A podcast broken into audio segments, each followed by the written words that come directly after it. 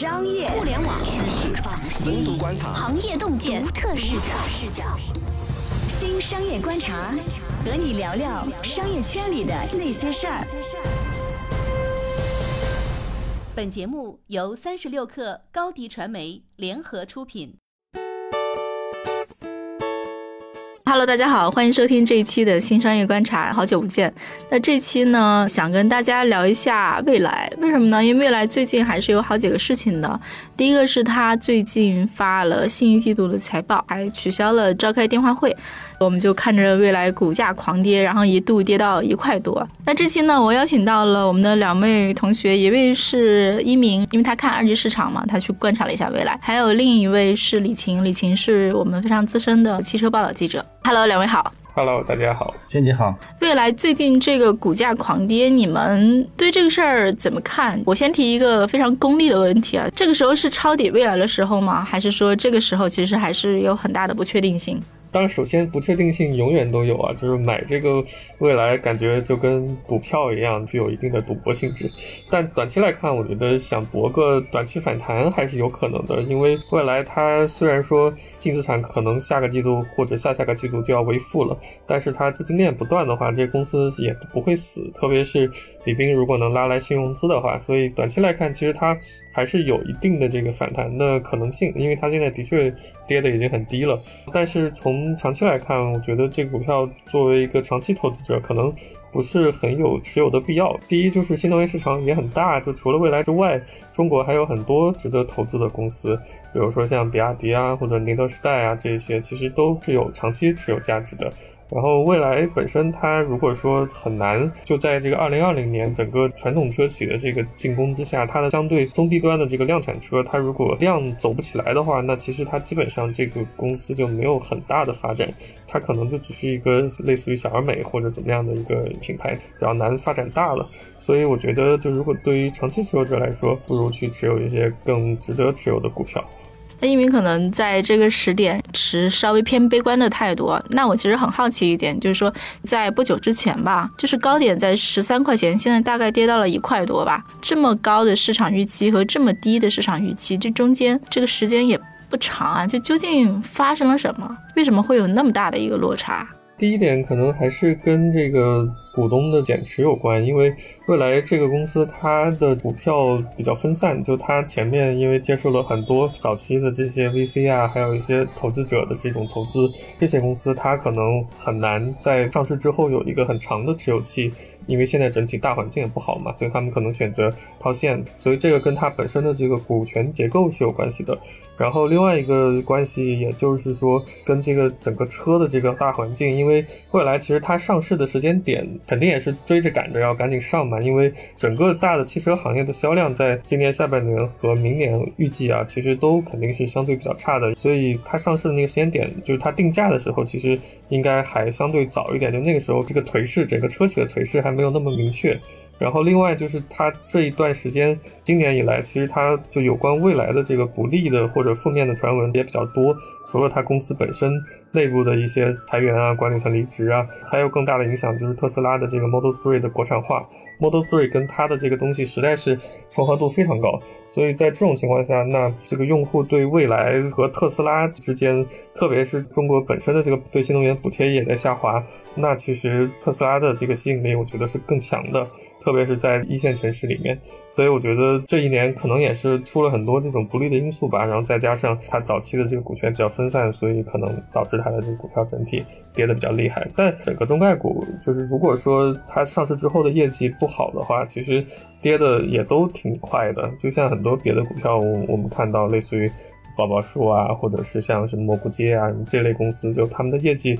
在 IPO 之后财报的这个效益不好的话，它跌的其实也都挺快的。就美股可能跟 A 股不一样的地方在于，A 股很多股票，即便它的业绩本身不太好，但是它慢慢的有可能能回来。比如它赶上了一波风口，或者有资金在里面炒。但是美股因为机构投资者很多，所以它基本上跟业绩的关联度非常高。当它业绩不好的话，它跌到多少都是有可能的。那那个李琴怎么看呢？刚才一鸣讲了一些资本市场上的因素，那你从行业因素去看的话，就未来最近一年的表现怎么样？整体的形势其实应该是就是这样子吧。它第一款车卖到五十多万，第二款车卖到基准版也卖到三十五万，就是它的量注定它短期内很难走起来嘛。整个中高端市场其实本来就是竞争就非常激烈，五座的 SUV 里面有很多的爆款车型啊，你比如说像奥迪的 Q 五呀这些。本来就是一种非常稳定的这个市场，包括在今年的三季度，它刚刚公布的它那个交付量有四千多，我觉得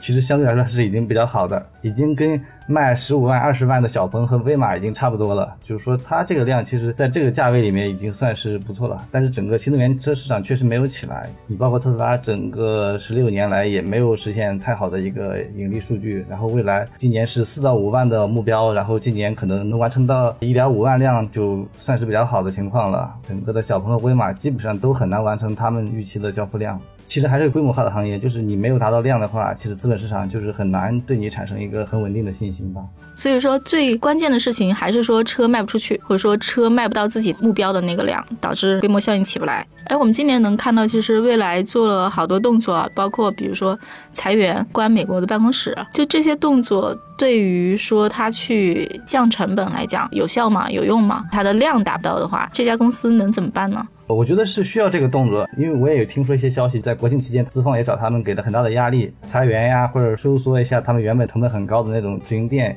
是有必要的。但是李斌现在采取的这个力度应该是不够的，把人裁到七千五百人，我觉得应该再裁接近到五千人左右，才有可能说在成本改善上有一个比较明显的效果。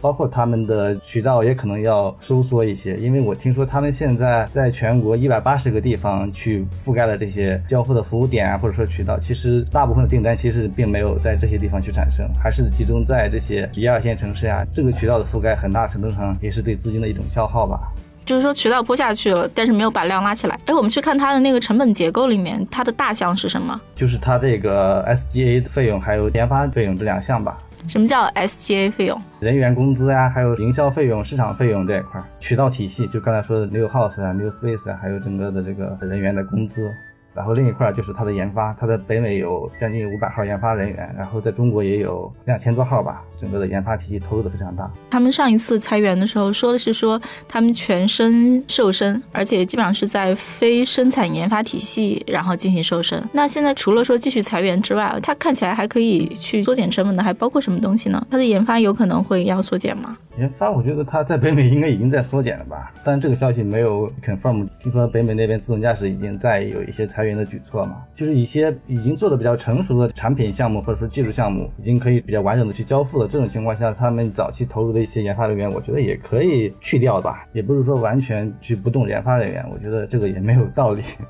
嗯。哎，那比如说像未来，他一直在说用户体验特别的好，服务特别好，这些东西对销量拉动是实际有效的吗？这些还有必要保留那么多吗？对销量的拉动，其实目前看起来似乎不那么明显，但是对它的品牌的塑造还是挺好的。它确实未来现在创造了一个比较在中国汽车工业史上比较一个奇迹的事情，就是说它能把中国自主品牌的车卖到五十万，而且到目前为止卖到了两万辆，确实是非常难。能不能讲一下这个两万辆是个什么样的概念？自主品牌嘛，你包括一汽的红旗啊，或者说是你像上汽推出的 Model X，都是想往中高端市场去打，但是都很难。尝试了一下，基本上都销量很惨淡。像 Model X 去年推出来，好像月销百台左右吧，最最惨的时候。对，品牌向上是非常难的事情。未来现在确实通过一些策略确实做到了，但是它的代价是非常大。我觉得未来它在服务上走的这条也算是一个小小的捷径吧。我觉得这一条在它目前为止其实还是比较成功的，因为我身边有一些朋友，他们买了这个未来这个车，的确就是像传统车企，比如英菲尼迪或者什么，他们其实也会组织一些车主去搞一些这种活动啊，这种，但他们弄的就第一跟他们受众群也有关系，可能都是一些像我爸这样的这种年龄层的组织本身有难度，然后同时他们的经费也没有那么多。但是我有朋友可能跟我同年龄段的，他他们买了蔚来，蔚来真的是经常组织各种活动，而且它里面的有些导航系统也很好，其实还是让年轻人非常有感觉、非常铁粉的那一种。但是像英菲尼迪或者这些传统车企，他们在这方面的确做的是比较弱的，他们也没有投放什么精力在这个方面。论服务来说，的确是大部分公司，我觉得未来都是比他们要好的。哎，那其实，在今天这个时点看，因为未来也做了好几年了，我们把这家公司的资产 拆出来看看。比如品牌，如果据大家现在的感受来讲，品牌算是建起来了，品牌应该算一块资产。然后至少把车做出来了，这是一块很大的资产。剩下这家公司还剩些什么呢？它还有一块很重要的资产是电机业务，南京的那个蔚然动力，英文名叫 XPT。这个资产在中国很符合中国 A 股市场的一个估值体系，就是它有将近一千亩的土地吧，然后有一个工厂，然后有一整套的很完整的这个做电机的电动车很核心的这个部件，而且他们做的是一个高性能的电机，这个技术也挺好的，就这块资产也是很好的这个资产。好的，稍事休息，我们马上回来。为什么说蔚来出生在了不赶巧的时间窗口？销量不及预期，未来还能怎样刺激销量？传统车企纷纷入场。新能源汽车还剩下什么优势？欢迎继续收听《新商业观察》。好的，欢迎回来继续收听这一期的新商业观察。这期想跟大家聊一下未来啊，因为未来还是度过了非常跌宕起伏的一年。其实刚才盘资产，也就是说未来到现在比较实在的家底嘛，是这些东西。那如果我们去看对未来接下来的预估的话，这公司除了说减成本，还能干什么呢？它就是拉销量这件事情，大家对它那个销量增长怎么看？这个还有什么前景和前途？销量的话，我听说他们年底会推一个 ES 六这个改款车型，到时候估计会有。降价的一个举措吧，就是价格再进一步下探，这个是推测，就是说三十万元左右，看能不能进一步去刺激一下销量。中间会有什么阻碍吗？比如说今年我们其实能看到说发生了好几起电池起火的事情，然后因为这个召回，这中间有有可能会有什么坑儿吗？今年的这种影响销量的黑天鹅事件还挺多的，比如说国五到国六的切换，未来的这个黑天鹅事件，包括年底的话，应该还有一大批的清库存的这个举措。所以说，我觉得一九年的形势都不会太好吧？看明年上半年、明年年中的整个形势会不会有所好转？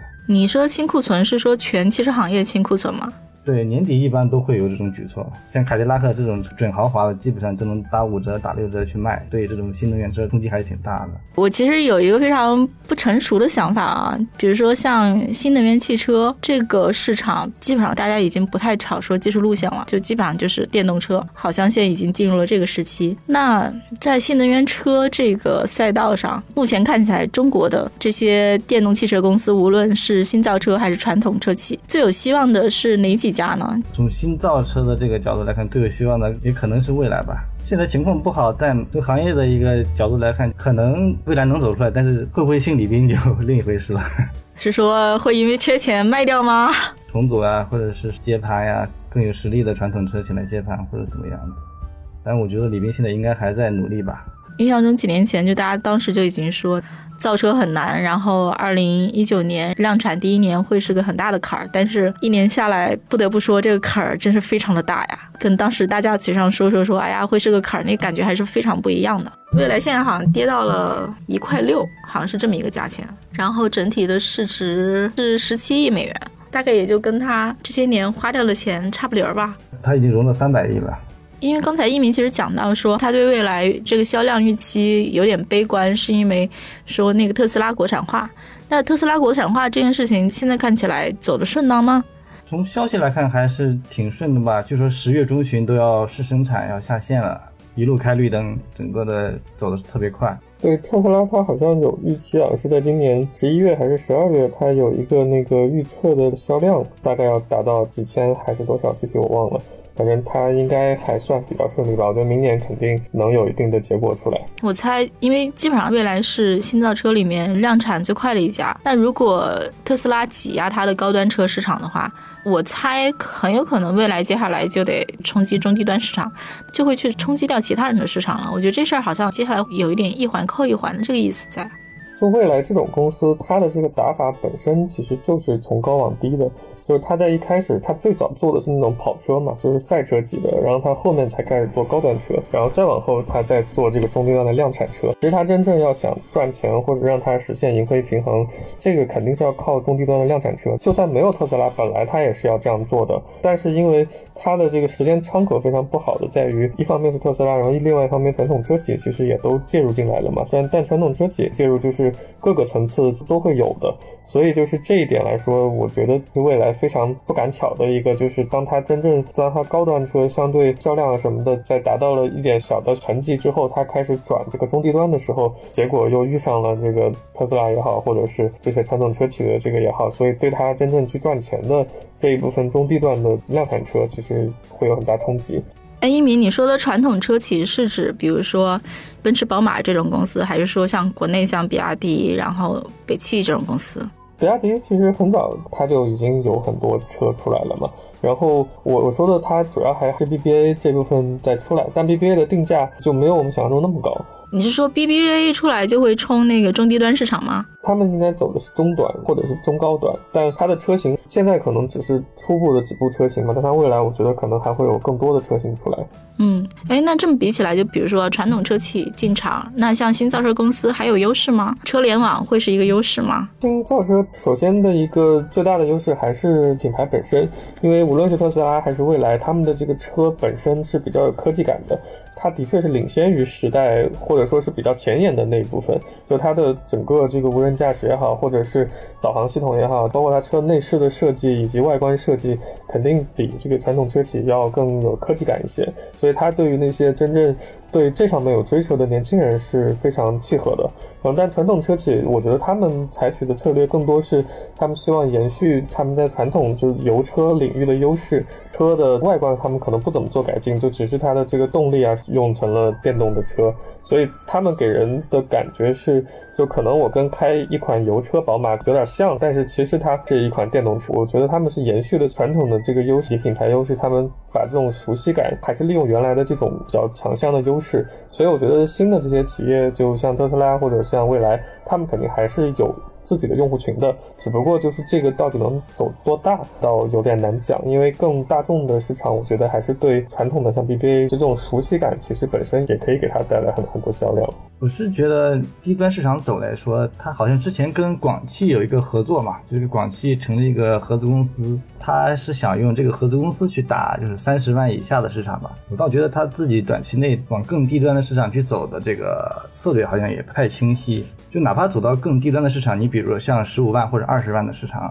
就是你看小鹏和威马的量跟卖四十万五十万的蔚来相比来说也没有多多少。就是哪怕是十五万二十万的市场，其实也对他们来说也。不丰厚，这个市场整体来说都很尴尬。不管是传统车企进来，还是说新造车势力，整个市场我觉得还要等一个技术的拐点，或者说等一个行业的一个基础设施的一个拐点到来吧。嗯，你讲的基础设施拐点我能理解啊，就是比如充电。那你讲的技术拐点是指什么呢？包括充电效率这方面的一些技术能够普及，或者说这个标准能够成熟。嗯，那其实你讲的还是整体的油车和整体的电车之间的竞争，对吧？就大家觉得电车有里程焦虑啊什么的这种，就说这个问题如果那个没有办法解决的话，无论你是高端、中端、低端，然后其实整个大的市场不会特别大。对的，尤其是补贴退坡以后，这个影响会非常明显。嗯，我跟一鸣之前聊的时候嘛，就聊到说，未来这个股价，你其实去抠它里面的那个什么财报细节都没有什么太大的意义。最关键这个事儿还是说看销量。那这个销量目前还不完全取决于未来自己本身有多努力，还是取决于整个大盘什么时候电车能够变成一个主流的大市场。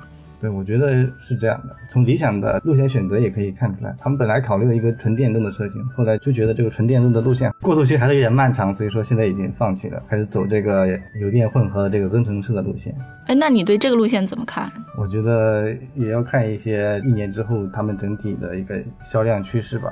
它的路线的一个特点是说电动体验，就是有多少消费者愿意为这个东西去买单，这又是一个问号。就是回到未来啊，那我自己一个非常模糊的感觉是未来还是会活下去，但是活得怎么样好不好，这股价能从一块多然后往上涨到多少，这个事儿感觉就很难预测了。那好，那其实今天我们就是从未来股价从十三块多跌到一块多这个事情开始讲起的，然后我们回顾了说，作为新造车的领头羊吧，最快量产的中国车。它其实在今年这一年遇到了很多坑，基本上概括起来就是销量不及预期，然后他们做了很多裁员、降低成本的动作。我们会认为说，它接下来还是会受到很多同行竞争，尤其是特斯拉的挑战。那对它未来销量的增长，觉得我们至少是在一段时间内都还持相对悲观一点的态度。这个事儿真正的大的爆发，可能还是要再等说电车市场的基础设施建设的比较完备，整体的接受度。提升，那个时候才可能看到一个大的销量的爆发和增长。那今天呢，就跟大家先聊到这里，感谢一鸣，也感谢李晴，下期我们不见不散，再见，拜拜，拜拜。欢迎添加 baby 三十六克 b a b y 三六 k r 加入克星学院，每周一封独家商业内参，终身加入学习社群，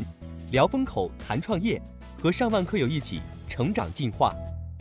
高迪传媒，我们制造影响力。商务合作，请关注新浪微博高迪传媒。